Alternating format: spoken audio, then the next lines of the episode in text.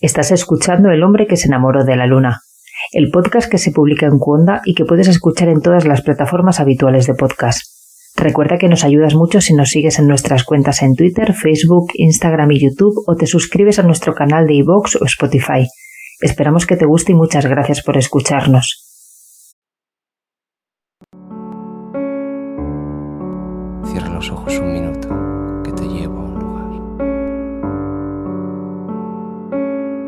hombre que se enamoró de la luna.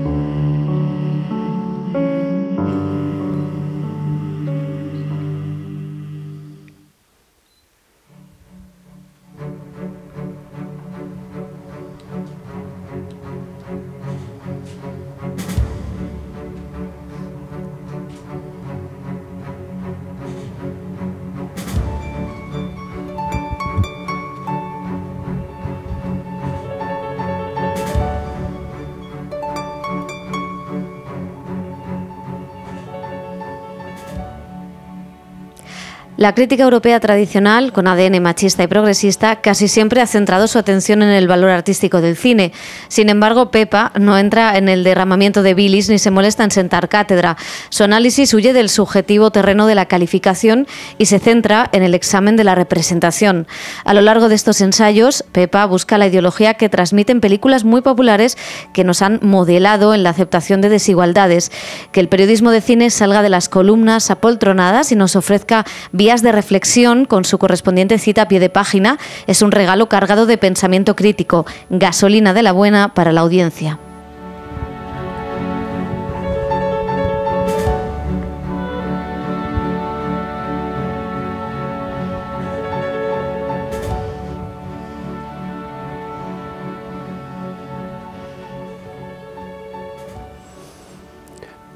Bienvenidas, bienvenidos a la edición 365 del hombre que se enamoró de la luna.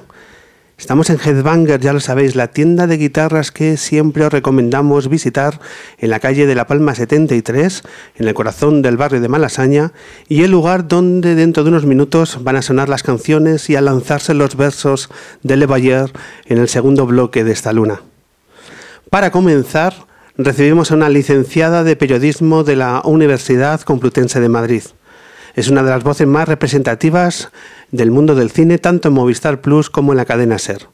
Es directora del programa El Cine en la SER, cadena donde además es jefa de cultura desde el año 2019. Esta semana en la Luna, La Bestia de Elda, Pepa Blanes.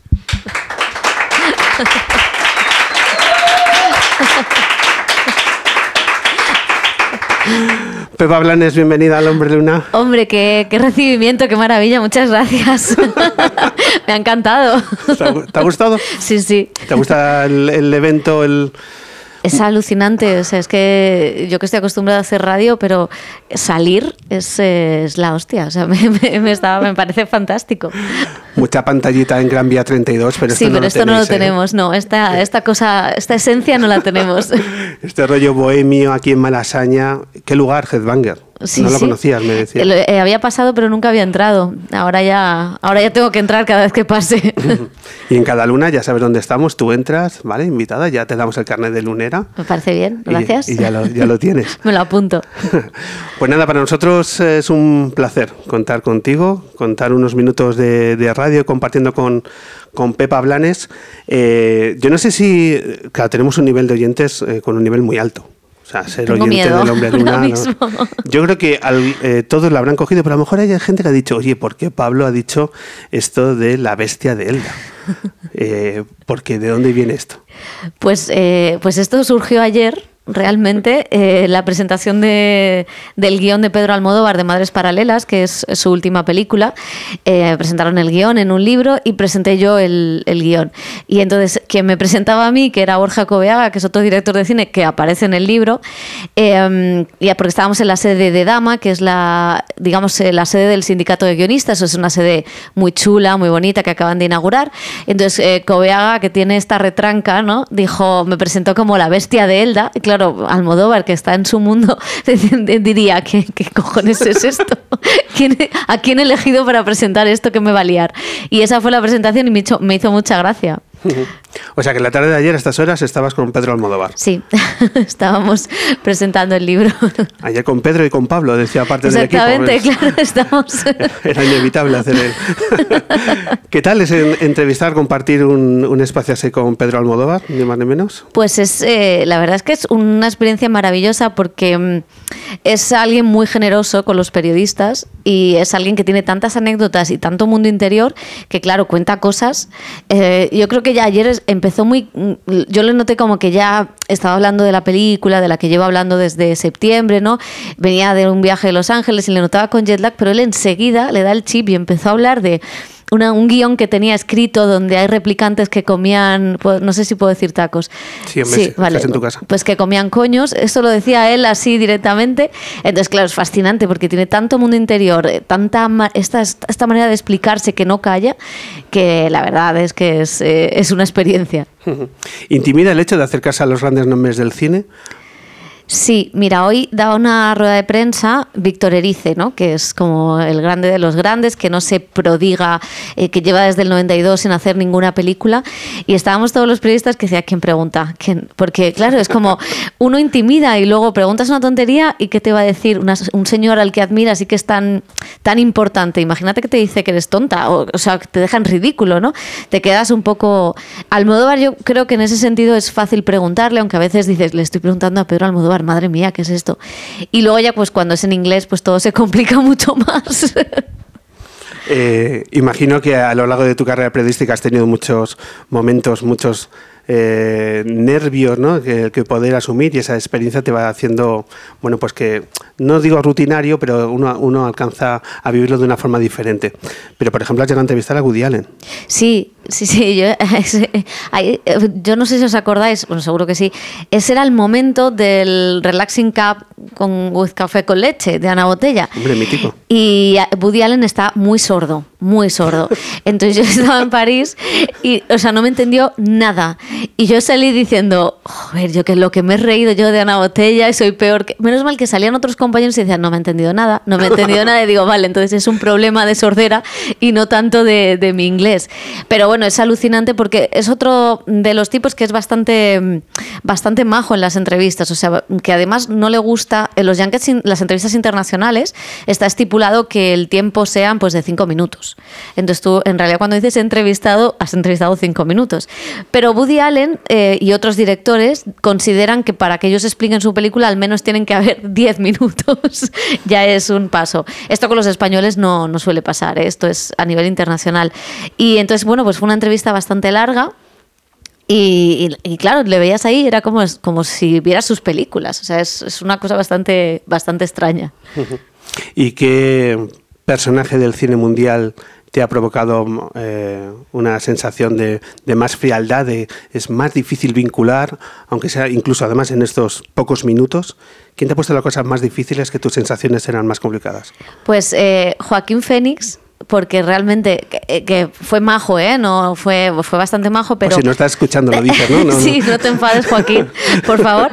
Pero es verdad que odia la prensa. Entonces, eh, para empezar, no miraba la cámara. Entonces estaba mirando así a la calle y contestaba así y era como si fuera una persona súper tímida. Y entonces yo me sentía incómoda porque digo, le estoy incomodando, pero a la vez tenía que hacerle preguntas y él contestaba y al final llegó un momento en la entrevista que me dijo, lo siento, no puedo. Y se levantó y se, piró. Entonces fue de, jo, vaya, y, pero bueno, lo ha hecho muchas veces, ¿no? En una rueda de prensa en Venecia se salió. O sea que sí, Joaquín Fénix fue la situación así como más, más tensa. Bueno, venga, vamos a empezar a hablar de este libro que tenemos aquí cercano, que hemos tenido la oportunidad y el placer de, de leer estos días, de Abre los ojos, una suma de 10 ensayos alrededor de tu forma de, de, ver y de reflexionar el cine que bueno pues ya en el texto que has hablado que has leído al comienzo del programa escrito por María Guerra por tu compañera y que yo creo que es una bendita introducción porque pone todo el carácter que está puesto ahí así que yo creo que hemos elegido bien ese texto. Abre los ojos es eh, para empezar una llamada a la acción a que pongamos otra mirada.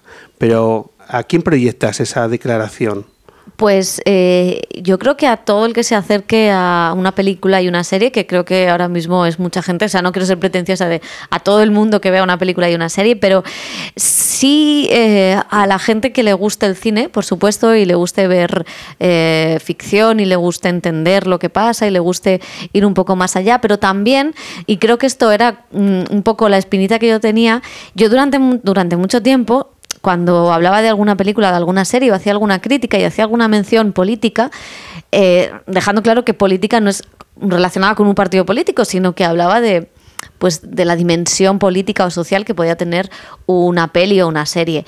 Y muchas veces me decían, ya está politizándolo todo, ¿no? Y entonces era una manera de decir, bueno, es que todo, todo en la ficción representa una ideología o habla de algo, o está contándonos una mirada, una versión del mundo. Y eso no es malo, Simplemente es interesante o es importante ver un poco más allá. No significa que todos los relatos o que todo el espectador no, pueda disfrutar de una película y tenga que estar apuntando. No, no es eso. Es simplemente que incluso en un blockbuster, la peli más em, que pueda parecer que, que tiene menos relación con un contenido político, es una visión del mundo, de un director, de un guionista, de una directora y ofrece una mirada a cosas que están pasando en la sociedad. Y puede ser desde mm, cómo entendemos la familia, a cómo entendemos la amistad, a cómo entendemos la organización de una ciudad o a cómo entendemos las relaciones laborales. ¿no? Y eso es interesante porque eso significa cómo, cómo nos vemos nosotros y cómo nosotros reflejamos el mundo, ¿no? Y en esa relación en lo que es el cine con el espectador, no es que nos den un mensaje y nos lo creamos, eh, al revés, nos dan un mensaje, pero nosotros también eh, actualizamos ese mensaje, me parece que, que es interesante ver la ficción de esa manera y leer la ficción de esa manera, en tanto que el cine y las series, pues también dicen cosas de nosotros, ¿no? No sé si he sido muy intensa. no, yo estaba pensando, escuchándote, que esa gente eh, que se autodefine como ni de derechas ni de izquierdas. que ya sabemos todo lo que quiere decir, ¿no? Pero bueno, que ya está, que, hay, que la gente puede, puede ser de derecha sin ningún problema, pero dilo abiertamente, no pasa nada. Pero más allá de eso, ¿puede haber un cine ni de izquierdas ni de derechas? Es decir, ¿puede haber un cine apolítico, pero pretendidamente apolítico? Yo no lo creo. Eh, o sea, quiero decir que puede ser que un director que tenga esta idea de yo soy apolítico y no me significo, eh, puede ser que eh, lo crea de verdad y haga una película o haga una serie y crea que está siendo que, está siendo el sumum de, la no sé de la objetividad pero vamos y que no se está posicionando en nada pero es que es absurdo o sea otra cosa es que tú digas que tu película se vincula con un partido político o con el ideario de un partido político eso entiendo que pues que no todo el mundo uno porque no creo que o sea supongo que mucha gente no se identifica con los partidos políticos o tiene desafección con algunos partidos políticos o ha sufrido ese proceso. Pero que el arte sea apolítico no lo creo. Mm, el arte te permite el arte y meto el cine o las series en, el, en ese calificativo te permite cosas sensoriales, te permite disfrutar, eh, te permite, mm, pues no sé, olvidarte de todo, ¿no? Eh, esta cosa casi sensorial, casi de experiencia, pero eh, esas narraciones o esas cosas que cuentan, porque al final mm, tanto una canción como una película, como una obra de arte tiene una historia, tiene un relato, y ese relato sí que evoca determinadas cosas. Y ahí se evocan visiones del mundo. Entonces, claro que incluso el relato que intenta no ser apolítico lo es. Y, pero es, no es nada malo. Otra cosa es que tú con eso, eh, pues, eh, no sé, quieras destruir a la otra parte, ¿no? Que no piensa como tú, ¿no? Eso, eso ya sería palabras mayores. Porque muchísimas veces simplemente el lugar donde colocar la cámara ya tiene una carga ideológica. Claro, el, qué parte ves, qué parte dejas fuera, eso pasa en el periodismo, o sea, mm, qué testimonio recoges, qué testimonio cortas, qué parte de ese testimonio has olvidado o qué preguntas haces. Y muchas veces ni siquiera hay una intención, o sea, eh, yo recuerdo, estaba haciendo un máster en la Complutense y, yo ya, eh, yo era la mayor de todos porque yo había a trabajar y luego volví a, a la clase, entonces claro, además yo seguía trabajando y me acuerdo que un compañero quería hacer Em, su tesina sobre mm, los enlaces que poníamos en las que se ponen en las noticias, a qué páginas te redirigen, porque creo ahí hay ideología. Y yo me acuerdo que decía, mira, no hay ideología, es el primero que te sale en Google, ya te lo digo yo. O sea, quiero decir que que, es cierto que muchas veces las decisiones son casi decisiones eh, pues por la precariedad, por el ritmo laborágine, que no, no has pensado específicamente voy a hacer esto porque quiero. No. Pero reflejan también, eso está reflejando una política, esa decisión de la intención era la primera que salga en Google, significa que yo vivo mm, y trabajo de una manera rápida, sin pensar en lo que estoy haciendo. Y, yo misma dije, "Jo, es que estoy, haciendo aquí como si fueran, o un, un fábrica, o sea, parezco tiempos modernos de Chaplin, ¿no? Todo a destajo. Eh, Eso también refleja cómo hacemos el periodismo, ¿no? Refleja una precariedad, entonces también refleja esa situación política. Esa visión eh, que recorre el libro de reflexionar sobre la política y, todos los materiales audiovisuales, cine, series y demás, eh, bueno, pues van girando en torno a 10 ensayos. En esos 10 ensayos, ¿qué temas abordas? Pues mira, eh, quería abordar algunos temas que me tocaban a mí especialmente, otros que estaban en el debate público, por ejemplo, la cuestión de lo trans, de cómo el cine y las series han hablado de lo trans y de cómo muchas veces la ficción es la mejor manera de entender a- aquello que no entendemos o aquello que no hemos conocido mm, de primera persona, ¿no? Eh, también hablo de la clase obrera, de las mujeres de clase obrera, ¿no? De eh, ese calificativo que es el de las chonis eh, y de cómo son tratadas en el cine las mujeres de clase obrera. Está también el tema de la amistad femenina. Está también el tema de la geopolítica de los villanos, ¿no? O de, eh, de cómo en Hollywood, pues. Otorga una nacionalidad a los malos de las películas y qué significa eso, si significa algo en cuanto a la política internacional del país. Eh, está también el tema del humor, que, que a mí es, creo que es uno de los capítulos más complejos porque entender el humor eh, o analizar el humor es, eh, es complicado. Y sin embargo hay una película que me gusta mucho, que es Negociador, de Borja Coveaga, que mencionábamos antes. Y, y claro, pues eh, con él el humor y la política era muy fácil de hilar. Permíteme que me detenga aquí, porque claro, en estas eh, más de 200 páginas de Abre los Ojos, una cosa que haces inmediatamente es aprender de cine. Y entonces es muy ilustrativo el hecho de que estás leyendo y dices, pues esta película que está citando Pepa y que des- lo desconozco todo, a ver dónde puedo llegar a ella. Bueno, pues eso yo lo he hecho y con Negociador es una película que yo tenía fuera de foco. Entonces, leyendo el capítulo, digo, vamos a, vamos a investigar y me he visto Negociador. ¿Y me qué ha- tal? Y me ha encantado. Me ha encantado. Negociador es una película firmada por Borja Coviaga que hace bueno, pues una interpretación muy libre, ni más ni menos de uno de los sucesos que han marcado la historia eh, trascendental de este país en la última década, que es la negociación entre el gobierno de España y la banda terrorista ETA eh, para eh, tomar una decisión sobre la disolución de la banda terrorista. Y lo hace Borja Coveaga, que ya sabemos que era el director de Vaya Semanita, etcétera, con un lenguaje muy especial. Eh, y me han- me- leyendo tu ensayo, digo, quiero ver esa escena. Y me gustó tanto esa escena que me la he traído a la luna. Ah, qué bien. Entonces, vamos a escucharla. El público aquí de Headbanger la va, va a estar atentos porque vamos a hacer un comentario de texto. Venga, lo vamos a escuchar y Pepa nos va a decir por qué ha llevado esta escena a eh, su libro Abre los Ojos. Esto es Negociador de Borja Coviaga. The meetings will take place in the mornings. In Las the reuniones se producirán por la mañana y las tardes quedarán para el trabajo particular de cada parte. The aim of this first stage is to write a document which sets the grounds for dialogue. Y el objetivo de la primera fase es la redacción de un documento que siente las bases para el diálogo. Negociación. ¿Perdón? Que las bases son para la negociación, no para el diálogo. The grounds of a negotiation, not dialogue. Yo con diálogo estaría más cómodo. dialogue, I'd be more comfortable. Okay, we can solve that later. Let's move on, please. The purpose of the text is the end of conflict. Sí, eh, mejor avancemos, esto lo podemos ver luego, porque el propósito del texto es el fin del conflicto. De la violencia.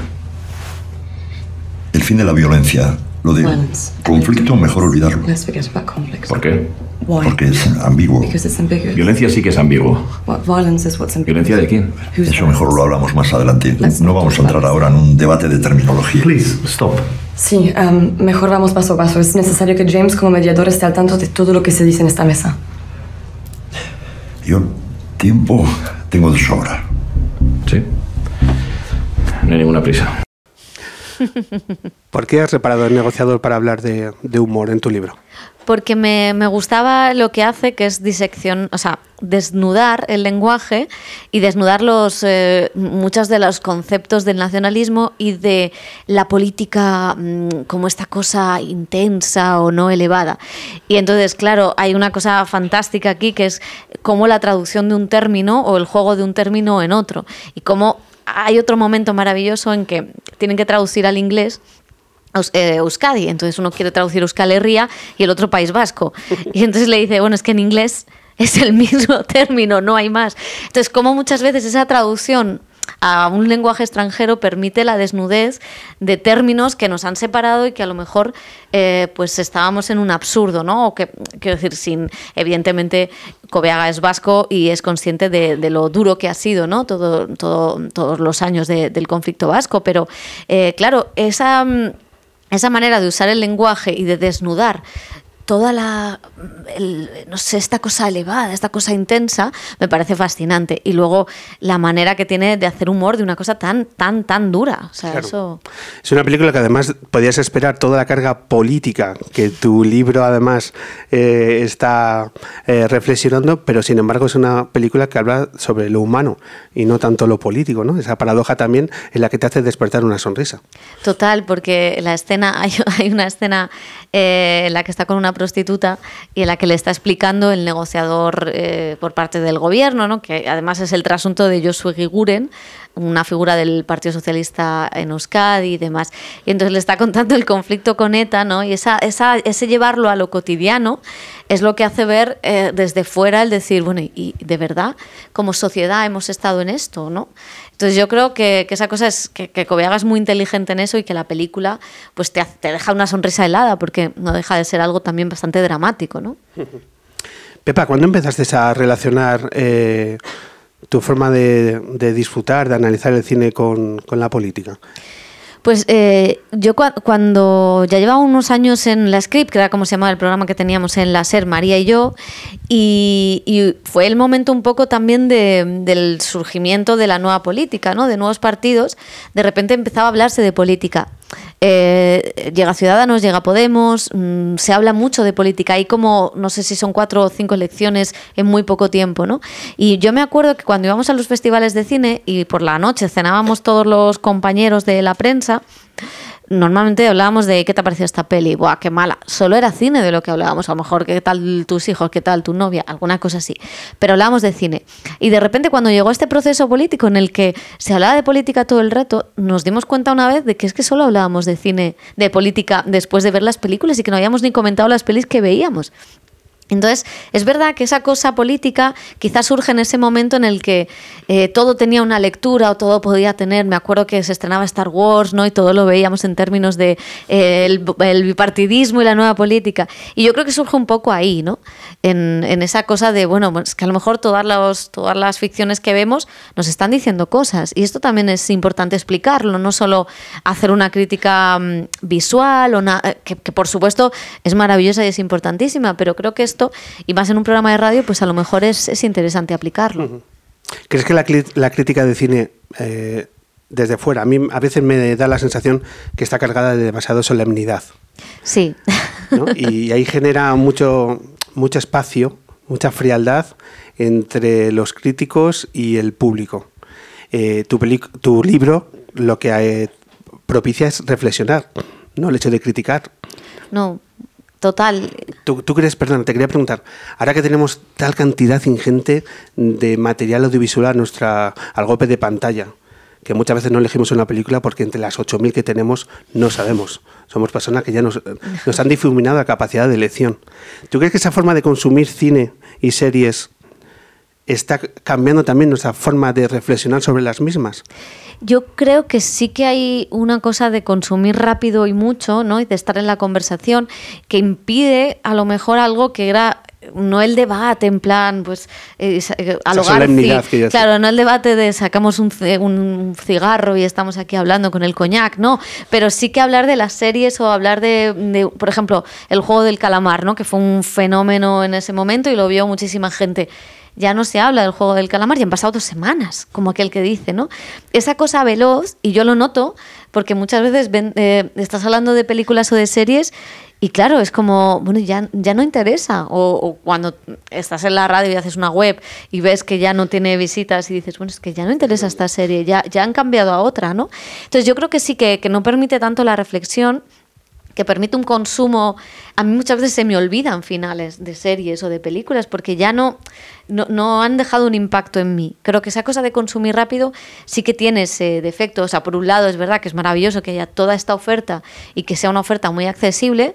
Por otro lado, yo sí tengo la sensación de que mm, no da tiempo ¿no? A, a- ya no solo a reflexionar, sino a disfrutar de las series. Ahora yo disfruto mucho las series que veo semanalmente. Estoy viendo Succession y la estoy viendo mm, lunes tras lunes y la disfruto muchísimo. Y digo, si me diera un atracón, no sé si la estaría disfrutando igual. Claro. Es que consumimos eh, series y cuando acabamos lo- no pensamos en lo que hemos visto, sino en cuál es la siguiente. Sí.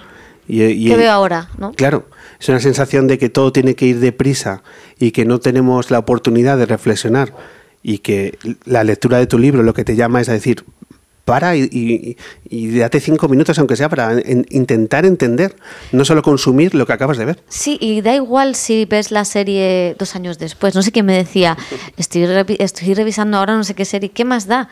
Da igual, o sea, es una serie, es una buena ficción. Hay ficciones que envejecen, ¿no? Y que a lo mejor ya no tiene sentido, pero si es una buena serie, da igual verla después, da igual ver Pretty Woman años después, con todos los matices. Y de hecho, verla con, con perspectiva te, te ofrece ver pues eso, cómo, cómo entendías la vida en ese momento y cómo la entiendes ahora, cosa que también es interesante. Sobre las nuevas generaciones y su forma de acercarse al cine, que yo no sé si van a ser eh, todavía un referente en esa educación sentimental como han tenido otras generaciones, no lo sé, solo lo pongo en duda. ¿Crees que esa forma de consumir eh, cine y series puede hacer que el cine, que siempre ha sido un eje a la hora de, de trasladar eh, juicios morales a la sociedad, pueda estar en peligro en las próximas generaciones?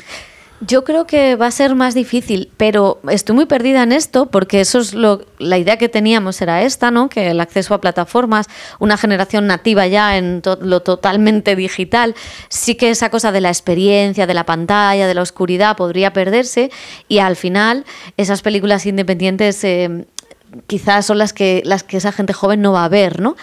Pero fíjate, mm, desde que se han abierto las salas, o sea, desde septiembre se han abierto bien al 100% y ya mm, sin un, con buenos estrenos, porque durante la pandemia han estado intermitentemente abriendo y cerrándose, pero no había casi películas. Ha sido el público joven el que ha llenado los cines. Entonces no sé qué pensar, porque por un lado dices, bueno, la gente joven prefiere quedarse en casa, pero por otro lado dices, bueno, es el público adulto el que no ha vuelto a las salas. ¿Dónde estamos? No, no sabes si es mucho por el efecto de la pandemia o, o- o qué ha pasado. O sea, que y luego es verdad, el público joven ha ido a ver Venom, ha ido a ver Eternals, o sea, ha ido, ha a ver los blockbusters, eso es cierto. Pero es verdad que ahora el- es el público joven el que ha ido a las salas y no el público adulto. O sea que no lo sé, es un momento tan raro que no, no, no tengo ni idea.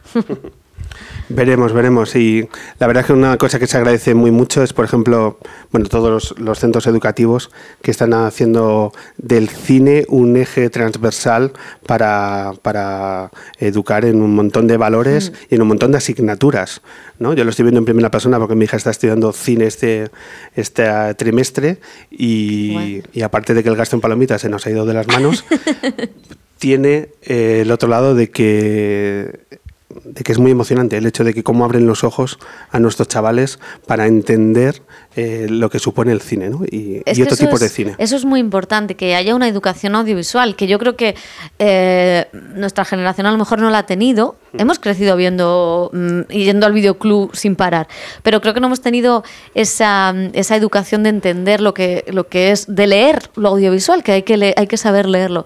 Entonces, que en los colegios se vaya a enseñar eso, a usar las pantallas, eh, no a usar el Word, sino a, a entender qué es una pantalla, qué ofrece una pantalla, qué, qué es el contenido, qué lenguaje es el lenguaje audiovisual, cómo se usa, eso es importantísimo. O sea, a mí me, parece mm, que ojalá más, eh, más, y además ojalá más cineastas se fijen también en, o, o se acerquen también a esas nuevas generaciones. Jonás Trova ha hecho una película fantástica sobre los adolescentes ahora mismo que recomiendo también. Muy bien, Pepa, pues eh, encantado de, de haber compartido estos minutos. Por cierto, tercera edición de Abre los Ojos. Sí, tercera edición. Estoy que no me lo creo, pero sí, estamos muy contentos. Y ahora llega la Navidad, o sea que a ver, a ver cómo acaba la tercera edición. Y no, gracias por, por acogerme, que ha sido un placer. Pues nada, el placer ha sido nuestro. Recomendamos muy mucho eh, la lectura de, de Abre los Ojos porque te, te abre los ojos y la mirada a, a entender y a reflexionar sobre el mundo del cine. Así que disfruta mucho de este viaje que te da tu libro y nada, te, te seguiremos viendo en Movistar, en, en la cadena SER. Bueno, yo seguiré viniendo, o sea que aquí nos vemos. Vamos a hacer un par de lunas. Estamos, no sé si nos va a dar la vida para hacer dos o una, ya lo veremos.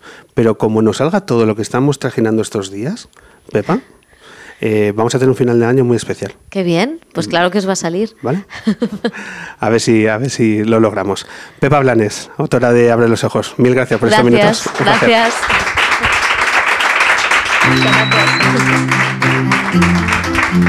gracias.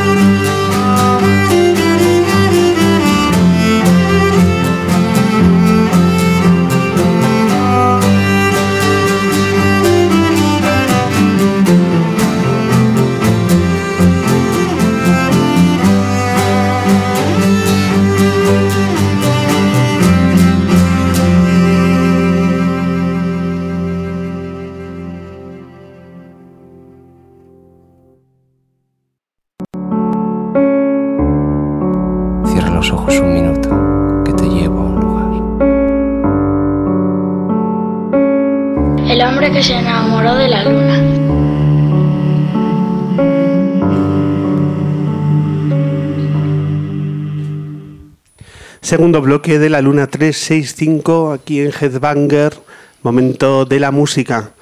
Él es productor, música, poeta, eh, cantante, amigo de sus amigos y además hoy coge el carnet de también lunero, porque teníamos muchas ganas de tener en la luna sus versos, sus canciones, su acústico. Él es Le Boyer.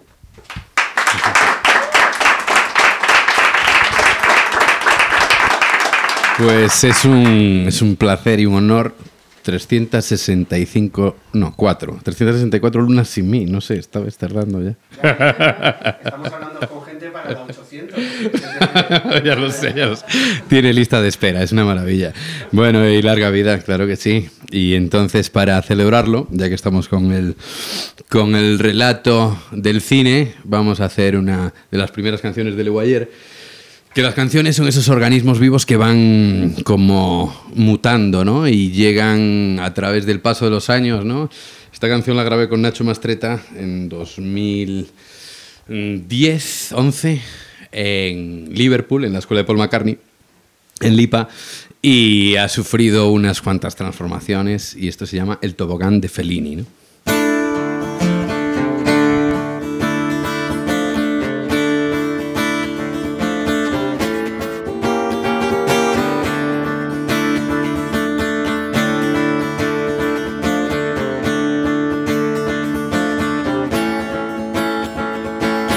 Nueva colección, otro zapping violento por televisión, saco de huesos, te cuento la verdad, una piedra triste durmiendo vestida en el sofá.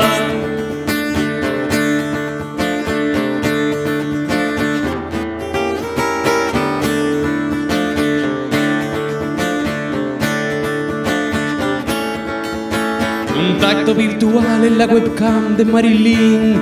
Retro porno y kitsch, qué dolor de raíz. Otra blanca nieve cegándome el jardín. Un look de miradas, falso espejo de Magritte. Por el tobogán de Fellini Veo resbalar mis deseos. Por el tobogán de Fellini Vuelven a caer mis miedos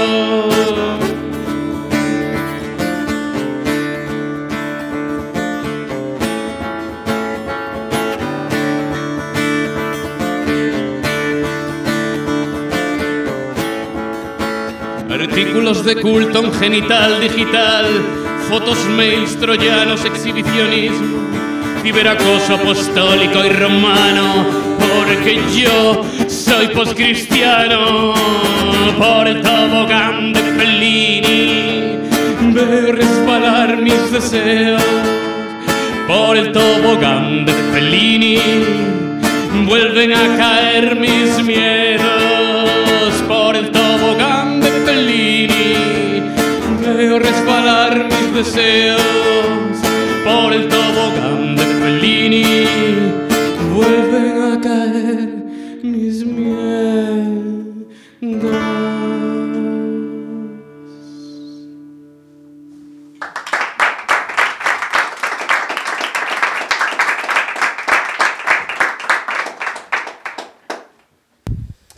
Pues así empieza este segundo bloque con la primera canción de Le Boyer, que no sé si te digo Le Boyer o te digo Miguel Marcos Fernández. ¿Cómo quieres que, cómo quieres que te cite?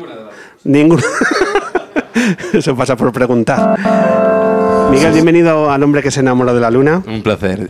Yo creo que estás en tu casa, ¿verdad? Porque este sitio te suena de algo. Este sitio llevo aquí cuatro años dando clase de, de guitarra, de armonía, de piano, de composición y antes era cliente. O sea, yo creo que hoy además me dais el carnet de lunero. O sea, ya muchas cosas he tenido aquí ya. O sea, aparte de familia, claro que sí.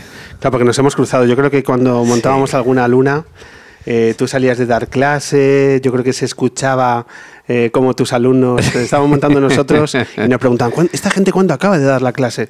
Y Sí, demás, y es sí, porque sí. estabas tú Eh, ¿Te gusta más la reforma que han hecho? Es que... Bueno, yo creo que todo lo que avance y cambie, o sea, es una buena, una buena señal, ¿no? Y mm, sí, lo han, creo que tiene un, un pozo así más eh, añejo, más de madera, más Brooklyn, que le pega bien a, a Malasaña y, y creo que tiene esa cosa, bueno, es que estos son joyas, todo. Mira, esta guitarra era mía y la, se la había, o sea, la, la estaba vendiendo aquí Irra, la compré precisamente en Nueva York en una gira que hice y, y nada, esto es un, como un tráfico continuo de instrumentos, de ideas, de canciones y... Ahora que Isra, el, el dueño de Headbanger, yo creo que no nos está escuchando, eh, ¿cuál es la guitarra que tú has visto colgada en alguna pared de Headbanger y has dicho, ostras, como no me veía Isra. Bueno, aquí ha habido de todo. Lo que sí, había una guitarra, una guitarra de 1912. Espectacular. Y además yo estuve dando varias clases con ella, porque nadie me veía, entonces la cogía y tal. Y, y no, eh, claro, no, estos son, son, joyas. Entonces quiero decir, esto es como, mmm, pues es lo que te digo, para el coleccionista de guitarras, para el que busca eh, un sonido concreto o para los propios músicos, o sea, porque hay cosas asequibles, o sea, se mueve desde un sitio a otro. Pero bueno, esto es parte de la promo, ¿no? De Headbanger, ¿no? y, y me dice, mete la cuña como puedas. Claro. Y yo... Y Hombre, yo, hay que hacerlo. Pero es que qué lugar. No, es O sea, una, es una maravilla. ¿eh? Si Pepa Blanes, que viene de Gran Vía 32, ha dicho, bendito estudio tenéis, ¿cómo no será este lugar? Vamos, Como para absolutamente. no resaltarlo. Vamos. Eh, por cierto, de los pocos eh, músicos que, que han venido y mira que han pasado a lo largo de, de este año haciendo lunas, eh, que además son profesores que están metidos en talleres de, de creación de canciones y demás. Eh, luego vamos a hablar de tu faceta tanto literaria como musical, pero quiero que me cuentes esa otra parte tan polifacética de, de tu día a día. ¿Eso es algo pre- pensado o que simplemente la necesidad nos ha llevado por ahí? Eh, viene de los dos cauces, ¿no? En realidad yo soy docente desde casi los 17 años, incluso. O sea, yo me preparé muy pronto. Eh, eh, además, me preparé muy pronto y, vi lo que no quería hacer, que era dar clases de interpretación, ¿no? O sea, creo que tenemos un problema en este país bastante endémico con todo, antes lo habla Pepa, ¿no? También, que tiene que ver con la educación y con la con la educación de la creatividad y de la reflexión artística. ¿no? Ahora sí que está entrando mucho más este plano eh, a jugar, pues eso, desde eh, universidades, escuelas y tal, y, y es muy necesario. ¿no? Yo me especialicé en composición, ¿no? y entonces eh, no hay escuelas de composición. O sea, tú vas a la escuela creativa, vas a, cualquier escuela por aquí y en realidad te están dando unas nociones de interpretación. Quiero tocar como Charlie Parker. Muy bien, tócate el Donna Lee o tócate tal tema o, o quiero tocar como Django Reinhardt. Muy bien, pues eh, entonces se fabrica mucho la copia, ¿no? O sea, nosotros tenemos en este país, no me cansaré de decirlo, eh, tenemos... eh, grandes intérpretes, pero tenemos muy pocos grandes compositores. O sea, los hay, pero son pocos. Y además ofrecen una resistencia porque no tienen medios, no tienen herramientas para defender su, propio, eh, su propia narrativa. ¿no? Para visualizarlos, eh, cítanos alguno de esos grandes compositores. Grandes compositores. Nacho Mastreta. Nacho Mastreta es alguien que se desconoce totalmente. Ha hecho 25 o 30 bandas sonoras, eh, incluyendo películas de Oliver Stone, como Looking for Fidel, o cosas, bueno, de, todo tipo. Ha hecho con, con todo, con, aquí en España, con mucha gente, eh, José L. Santiago. José L. Santiago no tiene herramientas de compositor. Yo le daba clase a José, le lo hemos hablado antes. Le daba clase de armonía y de cosas que él, claro, viene de otro mundo y él ahora, por ejemplo, lo exige. Eh, yo le he dado clase a, a Sandra de Laporte. Sandra de Laporte yo la cogí con 18 años y de repente estuvo cuatro años conmigo en, en la banda, en Le Guayer, precisamente. Y de repente ves cómo hacen un clic algunos, algunos artistas en, ese, en el mundo de la composición, pero lo hacen desde un lugar muy concreto y muy autodidacta porque nadie les enseñaba, nadie les daba unas herramientas, no saben ni que existen, grandes compositores no saben ni que existen estos métodos. Abraham Boba, por ejemplo, o sea, eh, que hablábamos antes también, o sea, son, son artistas que, que no tienen esas herramientas, pero que se han hecho a sí mismos y- y- y tienen, o sea, su manera de escribir. ¿no? ¿Y cuáles son eh, esas capacidades que Mm. te permiten hacer clic? Son capacidades, y como cualquier otro arte, se, son aprendidos. Son capacidades que se aprenden. Son capacidades que se enseñan, que se transmiten, que se comunican. Son capacidades eh, para herramientas para que ellos sepan cómo escribir una canción, cuál es el canon de la canción, por qué Something baja por aquí, hace unos acordes, por qué la intención de, de Starman en realidad es bajar, cambiar de tonalidad de un sitio, llevarte al puto espacio, volver, ¿sabes? Y quedarte así, o sea, como en el asiento que me estás contando, puto Bowie. Y, y- lo mismo, pero, pero desde ese lado hasta el lado de Lou Reed, que, que de repente mm, es puramente narrativo, con dos acordes, es capaz de describir una, em, un desarrollo, una historia, un, una postal neoyorquina o, o- o como eh, decirte aquí Rafael Berrio, que, que acaba de morir hace poco, o, o grandes escritores, amigos como Víctor Coyote, que, que siguen peleándola, ¿no? Y dices, seguimos, sigue metiendo en salas. Esto yo lo hablaba con Javier Crae, y Javier me decía, tío, yo es que me llega, me llega con mi concepto como artista, me llega con tener 200 personas en una sala. Yo no puedo vivir de festivales, ¿no? Y, y tuvimos unas, unas conversaciones muy, muy interesantes sobre esto, ¿no? Porque, claro, es otro gran compositor, Javier Crae. Eh, y esto es que te estaba diciendo, Abraham. Eh, cuando te escuchaba hablar de Nacho Mastreta, Nacho ha estado varias veces en el programa. Ah, mira. Y bueno, pues nos dejaron una huella cuando Nacho eh, rompió. le vi- La última vez estuvo en el Teatro del Barrio Mm. y rompió el silencio de allí con su clarinete, y aquello fue un, un escándalo. Eh, pero mi sensación es que muchos de los, o, o si- casi todos de los grandes compositores que has dicho, viven en una eterna reivindicación de su trabajo en este país. Claro. No solo en, eh, en esa reivindicación, sino porque precisamente es una cosa educacional. Volvemos a lo mismo. No se considera al compositor como un artista, se considera al intérprete que lleva su canción. Es decir, hay grandes compositores que no salen nunca a la luz. O sea, y entonces yo creo que ya es hora también de, de reivindicar esa posición desde la educación. Eh, ese- hay un proceso formativo que lo estáis llevando a cabo en el Hotel Kafka. Hablan. No, en la escuela de escritores. En la escuela de escritores. En el Hotel Kafka estuve otros ocho años, hace años, sí. Cuéntanos, en la escuela de Pues escritores. mira, en la escuela de ¿qué- qué escritores lo que estamos haciendo es un planteamiento, pues eso, darle herramientas a compositores a través de, de, de eso, de la armonía, de la composición, de los arreglos. Pues te voy a poner unos ejemplos prácticos, os vas a entender. Eh, de repente aparezco un día y les digo, bueno, vais a musicar hoy este cuadro, pum, y aparece la persistencia de la memoria en el proyector de Dalí y dicen, hostia, ¿y esto cómo se hace, no? Y le digo, bueno, pues ahora, ahora viene el momento de que yo os voy a dar unas pautas, vamos a trabajar varias tonalidades, mayores, menores, vamos a jugar con esto, vamos a tirar de la letra, qué imágenes os sugiere este cuadro, hacia dónde os lleva, tal. Y entonces, ¿ahora qué queréis? ¿Por dónde queréis? ¿Queréis tirar por la metáfora? ¿En qué estadio queréis escribir? ¿En el literal, en el metafórico o en el contextual? Y te reúnes de un muy buen equipo, además. Sí, pues eso, estaban algunos de los nombrados ya, como Nacho, Mastreta, José L. Santiago, Abraham Boba, está Del Aporte, está Tulsa y, y- y alguien más. Se me acaba de De la mejor- una de las mejores formas para acabar con el absentismo en este país. Eh, te- tener a- ese equipo. Bueno, eso es, es una especie de, de, de festival, ¿no? De festival durante todo el año de, la composición. Un auténtico privilegio. Sí, la verdad que es una suerte, además son grandes. Miguel, vamos a hablar de lo que ocurrió hace unos pocos días en el Teatro Lara, un mediodía soleado en Madrid, que de pronto se te ocurrió la idea de hacer un décimo aniversario de tu proyecto musical Mm. de Levo Ayer. Eh, ¿Sigues de resaca eh, emocional de todo lo que se vivió allí? ¿O cuánto tiempo contemplas que puede pasar? No, soy, o sea, es verdad, la resaca emocional de hitos, de los hitos y de, la, y de los mitos, de los hitos y de los mitos, siempre, siempre existe, eso no nos vamos a engañar. Pero yo es que no, no miro hacia atrás, en realidad.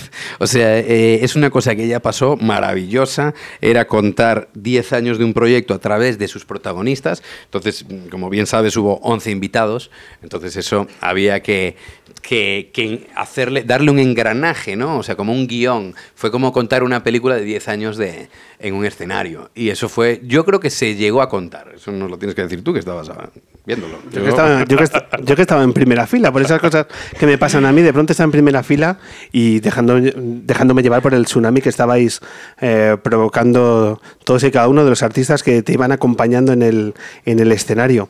Eh, el momento Telmus Young, Defínemelo, dame un titular. Sí, bueno, emoción en carne viva, ¿no? Eh, Telmus Young es mi hijo y le dije, le propuse, bueno, Telmo tiene 10 años, y le dije, yo creo que vamos a hacer una canción juntos y tal, y, pero vas a salir tú solo tocando. Es más, te hago la putada. vas a salir tú solo con el piano y yo voy a recitar un texto, de, de- además inédito, porque del, del libro que conmemora los 10 años, que es la última canción del siguiente disco que no está grabado. Entonces, claro, Telmo se queda así y le digo, vale, pues nada, vamos a tirar de tres, eh, vamos a hacer tres acordes, estos arreglitos y tal. Y bueno, lo, lo que viste allí, eh, Telmo es un tío tranquilo, un niño tranquilo, ya. Eh, es que es un niño adulto, claro. Entonces, No. es un tío tranquilo, salió con mucha parsimonia, me puso ahí, eh, el teatro llorando entero, y de repente eh, yo veo ahí a este, emocionado por supuesto, y le digo, venga, arrancamos, venga, ahí vamos, papi. Claro, o sea, si tengo un estudio de grabación en casa, no, o sea, no, no ve, es lo que ve todos los días. Es de esos momentos donde la relación entre un padre y un hijo ves que está más nervioso el padre que el hijo. Bueno, eso, eso sí, eso sí, por. ¿Te apetece recordarlo? Ah, sí, claro. Se escapan las canciones dejando un reguero de tinta de versos muertos. Caen ladera abajo perdiendo la rima del baile de Sísifo en la cima. Se pierden en la huida de Selín hacia el fin de la noche que te conocí. Anidan en el traje de Nick Cave, en las botas de Tom Waits, en los ojos de Lou Reed. Huyen sus amantes en trenes cargados de conciertos y pólvora china. Corren por el laberinto de la niña Minotauro contra el olvido. Saltan de la página en blanco enrollando mantas a cada esquina. Y naufragan entre el mar y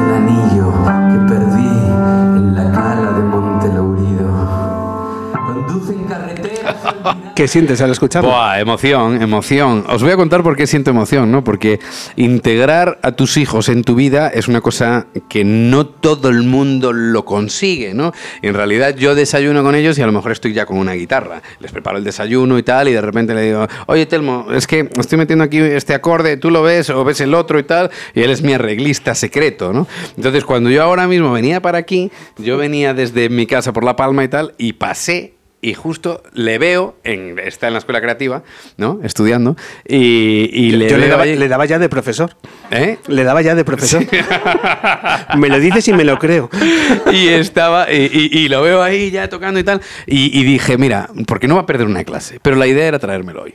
Claro. Pero bueno para, eh, para el 800 no que me llamaréis 801, 802, déjame, deja- de- déjame verlo según así ya le crece y tal y ya hace sus propios temas y tal Hombre, eh, parece que estoy hablando mucho de mi hija, pero es que mi hija fue miembro del equipo de Lunero durante la temporada. O sea, los niños y niñas, bienvenidos sean. Este horario le perjudica.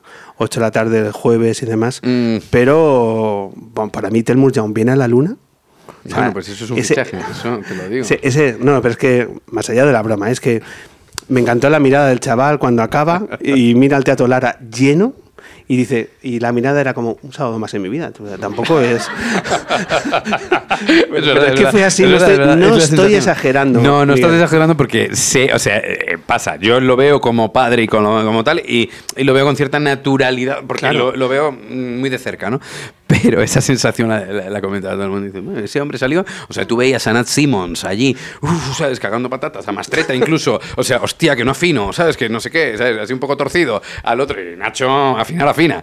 Y todo el mundo ahí cagado, de repente sale el otro, el niño de 10 años. Y, de- y- y de repente, bueno, pues sí, la verdad que sí. Pero bueno, claro, se me cae la baba. Él sigue con otras cosas. Si lo único que digo es que te lo traigas un día, simplemente Sí, que, que sí. queríamos cerrar esto. Sí, sí, sí. Eh, vamos a hablar de, de- de tu libro también, Mm. ¿vale? Desde colección de, de canciones, lo llamamos poemas, canciones, están ahí en el en el límite, el eterno debate. Exacto. Muerde aquel verso que es una reco- la recopilación de, de tus textos, Mm. que el otro día también tuvieron un protagonismo en el Lara eh, fantástico. Eh, ¿Qué sientes cuando tus versos eh, salen recitados por otras personas con esa fuerza como la que pudimos ver en el Lara? Yo creo que tienes que remontarte hacia atrás y primero pensar si estas canciones pueden ser versificadas, Y entonces ahí es cuando yo me encuentro con varias editoriales y de repente yo me llevo la sorpresa, a ver, sé la importancia que tienen porque es la importancia que me cuesta escribir las letras, ¿no? Yo soy muy letrista, no acabo una frase hasta que no tengo el verso exacto, pueden pasar eh, años, sin exagerarte, y luego puedes tener la canción de, de- de los 20 minutos que te la haces en plan chorreo y, y sale entera, ¿no? Eh, como me sucedió con una que se llama Susana y los viejos, hablando precisamente del, del cuadro de Guerchino, ¿no? Y de, y de tal. Pero eh, el problema era si las canciones, estas canciones podían traspasar la esfera de la poética, ¿no? Y claro, la sorpresa es que sí. O sea, todas las editoriales, hablé con tres editoriales, ¿no? Y las tres me dijeron que sí. Eh, entonces, bueno, al final me quedé con, digamos, la más cercana, eh, ya lo dijo Casimiro Parker, con Marcus Versus, y, Marcus fue el primero que defendió ese y dice, es que esto es poesía, tío. Entonces, o sea, es más, se sostiene sin música. Si cualquiera que lo lea, de repente tiene una rima interna y tal. Ese es el primer paso, pero el que te vas dando cuenta en el viaje. O sea, no, o sea, mm, lo intuyes, pero no sabes qué feedback puede tener, cómo, cómo puedes desarrollar eh, ese, ese, pensamiento de que tu música puede tener tanta poética como unas letras de Rafael Berrio, de Abraham Boba, que acaba de sacar también otro poemario, o de, o de cualquier eh, escritor de canciones, ¿no? Bueno, y entonces ahí, eh, de repente, que una editorial de poesía lance su primer cancionero con estas letras, para mí fue un hito. Luego, en el Teatro Lara, pues sí, o sea, la que la leyera Carlos Vázquez, Carlos H. Vázquez, por ejemplo, Charlie, eh, que es un gran periodista, o, mm, o Lady Godiva, ¿no? que, que es una actriz que tiene un recorrido amplísimo, o, o- o yo qué sé, eh, incluso eso, o sea, con otras... Eh, o, o- en otros en otros aspectos, ¿no? O sea, que es grandes escritores, que me viene Manuel Vilas, tío, el otro día, ¿sabes? O sea, se puso a recitar una canción, ¿sabes? O, o- y dice, hostia, esto es la polla. Dice, esto, esto es puto Lurid. Y le dice, porque siempre está puto Lurid, puto Lurid. O sea, como- o sea, está como siempre ahí en bucle y, y- y dice, guay, tío, es llena de satisfacción, claro. Es, es como, pero es un viaje que te, que te vas encontrando, vas buscando, vas... Es Ikea en Ítaca, ¿no? Son decisiones mueble- muebles suecos con, con Telémaco. Nos acaba de volar las cabezas. Ah, ah. Eh, Miguel, eh, todo aquel que quiera acercarse a, a tu producción artística tiene eh, tu disco, tiene tu, eh, de- tu libro de canciones. Eh, También tiene oportunidad en las próximas fechas, por ejemplo, aquí en Madrid, de, Mm. de poder verte de nuevo. Pues sí, el 17 de diciembre estoy en Poesía o Barbarie, en Teatro del Barrio. Eh, bueno, ahora estamos con estas cosas de promo, de los conciertos de Radio 3 y tal, y luego hacemos un pequeño parón porque ya estamos grabando lo siguiente, que será un EP con... Sí, bueno, esto ya lo voy contando, ¿no? porque hay muchas cosas que contar. Si no estuvieras en tu casa, pero Exacto, pero aquí va, eh, pues eso. Eh, con un EP con, con Nat Simmons, con, eh, que estrenamos una canción precisamente en el Sí. Teatro Lara, que se llama Las Flores del Ártico, que además eh, es una canción, eh, quería explicar esto, pero es curioso, fue un reto que me propuso este mm, Roberto Sánchez de la SER, porque yo estuve de colaborador también con, con Roberto en La Ventana, eh, este verano y tal, y me dice, ¿a qué no eres capaz de componer algo en 24 horas? componerlo, grabarlo, mezclarlo, masterizarlo. Y le digo, sí. Tú dijiste, me sobran seis, ¿no? Espera, que llamo a Telmus Young. Con Telmus Young en casa, ¿qué vas a hacer? Y entonces le digo, sí, sí, sí. Pero ¿esto de dónde viene? No, esto viene del concurso de la Escuela de Escritores, de, de los relatos en cadena y toda esta movida. Vale. Entonces, el relato ganador, tal, ¿cuánto tiempo tengo? Y me dice, no, no, literal. O sea, son 24 horas, como mucho 36, porque tienes que acabar de mezclarlo y lo estrenamos el jueves. Esto me dan a mí el martes a mediodía el texto ganador y tal. Y surge la- las flores del Ártico, ¿no? Y entonces, al final, claro, llamo a Nat Simmons, le, le flipa la canción y le digo, bueno, tío, yo creo que hacemos así un, un, un temita con esto y tal. Y dice, sí, sí, pues nada, venga, eh, un EP, vamos a hacer esto con esto. También dentro de ese EP hay una sorpresa que es una adaptación de Henry Lee, de Nick Cave, con, con Marian Frutos, con Cube. Sí, eh, una cosita con Delaporte. Y un tema, seguramente, bueno, esto está por confirmar, pero a lo mejor se entera antes por aquí que, que, Dilo, que Miguel, diciéndoselo yo, dilo. pero es posible que pase, con Sofía Comas. Con Sofía Comas, bueno. Ahora, el 80% de los nombres que estás diciendo, luneros todos. Claro, por luneros y eso, por luneros. eso digo, 364 días. Efectivamente. Sin venir. en la puerta de al lado. En la puerta de al lado. Castigado, dando clase. Claro, efectivamente. Teníamos, te teníamos en el Zulo y hasta que no salga el Zulo no, Exacto. El no. HB, el Zulo HB. Tasuna, esto- no, no, no, esto es no, una por broma favor. privada. No, no, una esto- broma privada. No. Esto son Esto tonterías. se queda ahí, no. Sí, no, no. Esto córtalo luego, Fer, Sí, sí, esta, esta parte. Esto no, por favor. Eh, pues nada, vamos a seguir. eh, por cierto, la canción con Nasimo el otro día fue una preciosidad. Gracias, Y, y ya está ahí. Eh, ¿qué, vas a, ¿Qué vas a tocar ahora? Eh, ¿Cuál es el viaje que nos.? Pues yo creo que un poco eh, después del tobogán de Fellini, que por cierto era eh, quería comentarlo antes, se me olvidó, es de la ciudad de las mujeres, es un, un momento en el que lanza Fellini a Mastroianni por el tobogán y son tres minutos de no es un plano secuencia, pero sí pretende serlo y entonces aparece en toda la ciudad de los deseos. No, ahora me voy a un poco a al gulag, al, a, los gulag soviéticos, en los que, bueno, sobre todo uno en concreto, que además el nombre es, es brutal, que se llama, es el gulag de la isla de Nacino, N-A-Z-I-N-O, Nacino, ¿vale? Un gulag con ese nombre en el que encerraron a, a 10.000 mm, mujeres, niños, hombres, y les dieron 10 kilos de harina para comer y tal. ¿Y qué creéis que pasó? Canibalización, ¿no? O sea, claro, entonces lo que fue es uno de los casos, es uno de los casos más, más bestias en la historia de, canibalización humana y tal, porque claro, no había otra manera, no podían escaparse, era una isla, ¿sabes? Dentro de, alguna parte de rusa y tal, y, y entonces dije, hostia, menuda historia, entonces de repente llegué a la cocina gulag, ¿no? A cómo nos cocinamos tecnológicamente.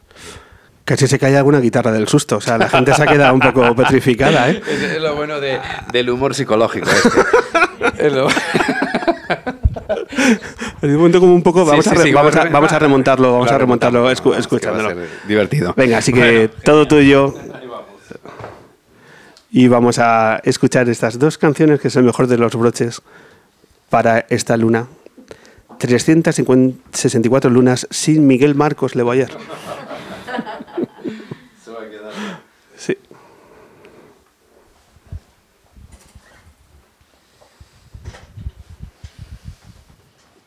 Pues esto es la cocina gulag.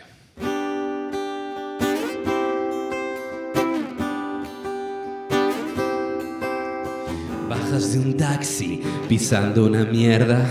Llegas a la fiesta, la puerta está abierta. Le preguntas a un perro que sale corriendo: Hey, ¿dónde está la gente? Y un enano te contesta: En la cocina gulag.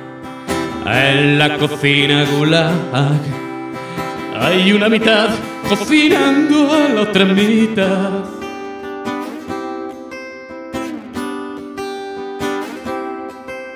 Así que le haces caso al enano, bajas a la calle y al torcer la esquina te encuentras con los bares cerrados. Ya no hay putas ni mártires, pero alguien te toca por la espalda y te dice, hey tío, ¿qué coño haces aquí? ¿Quieres un viaje en unicornio o qué? Vente a jugar conmigo a los dados. Conozco un lugar de plástico sagrado. Aquí ya no hay nadie. Aquí ya no hay nadie. Aquí ya no hay nadie porque todos están en la cocina gulag. En la cocina gulag. Hay una mitad cocinando la otra mitad.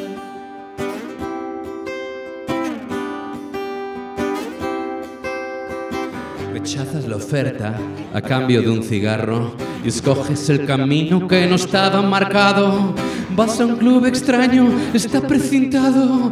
Hay una trapecista cortando el alambre. Vas a preguntarle y shh, shh. Aquí ya no hay nadie. Aquí ya no hay nadie. Aquí ya no hay nadie porque todos están en la cocina gulag. En la cocina gulag. Hay una mitad cocinando a la otra mitad en la cocina gulag. En la cocina gulag hay una mitad cocinando a la otra mitad.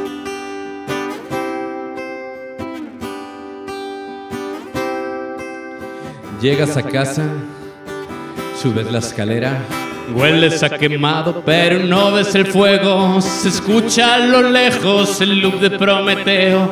Abres la puerta, dejas las llaves, vas a tu cuarto, aquí ya no hay nadie. Miras el correo, aquí ya no hay nadie. Entras en las redes, aquí ya no hay nadie. Te miras al espejo, aquí ya no hay nadie. Porque todos están, porque todos están. Ahora sí que me vais a ayudar todos, ¿eh? Todos estamos en la cocina gulag y vamos a cantarla entre todos. En la cocina gulag. A ver.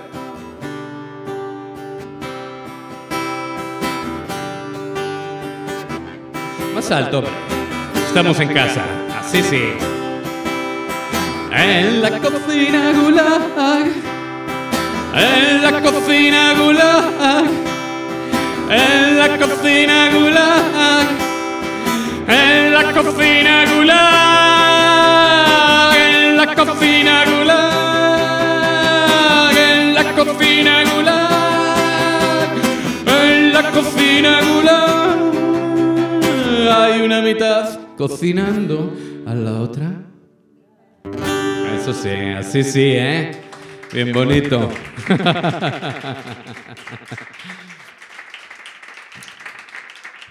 y, y nada, ya para acabar, vamos a hacer el, el primer, el primer single de, de Popnografía, que, que es ese inventario pop, ¿no? De, de la cotidianidad, ¿no? Que, nos vamos encontrando en nuestra casa.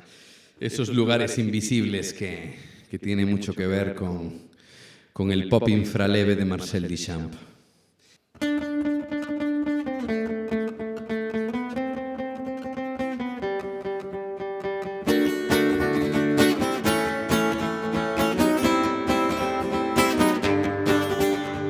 Vives encerrada en un cubo de Rubik. Frente a tu ventana, el cielo infinito.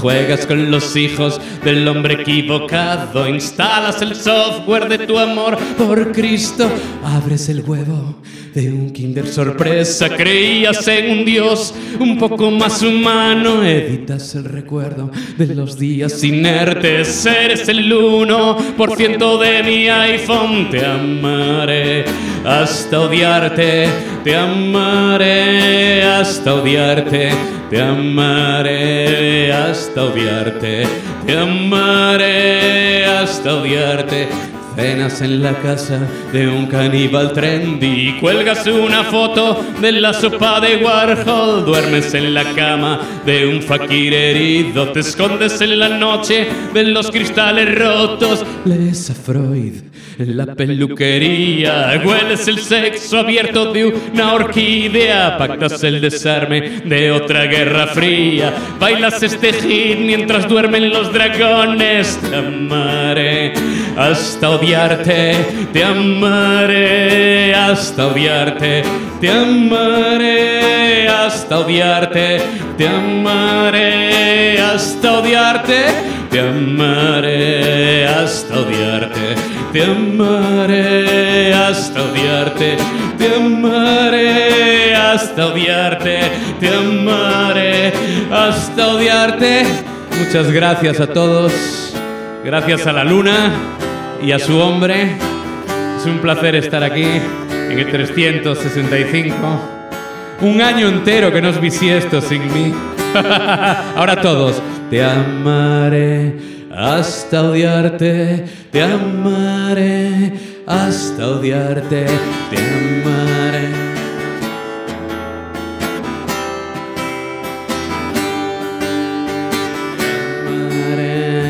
hasta odiarte, te amaré hasta odiarte, te amaré. Gracias.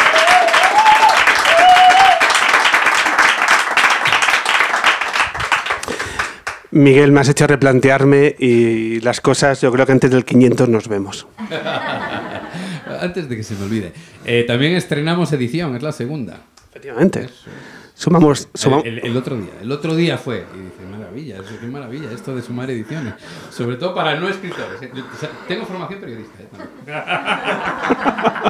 Si quieres volver a contratarme y tal, habla con tus jefes. Que yo, eh, yo encantado, ¿sabes? O sea, yo creo que mi jefe nuevo me va a dejar. Bueno, o no.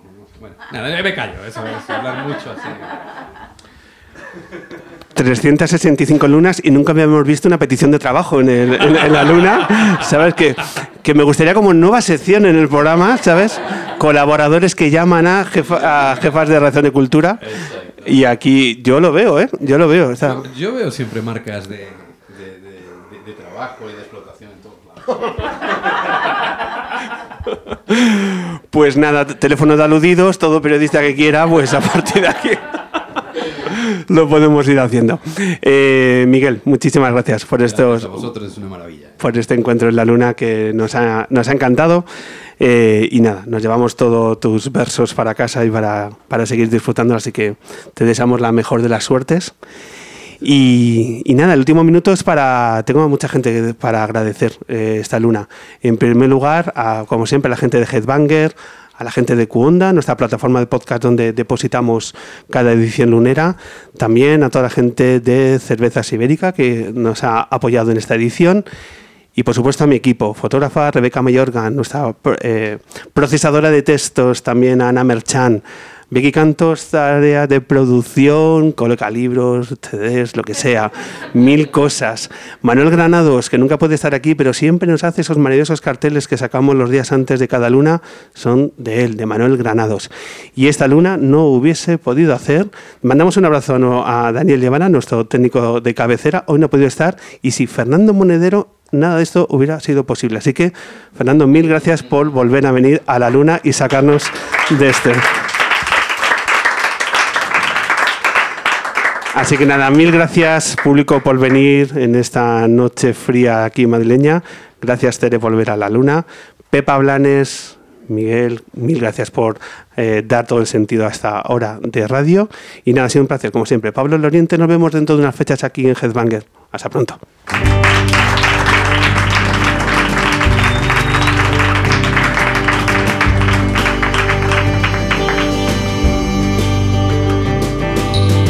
Existen cielos que yo jamás veré. Hay blancas nubes con cuellos de cisne que parecen emerger de la tierra como níveas flores. Los he buscado de estación en estación.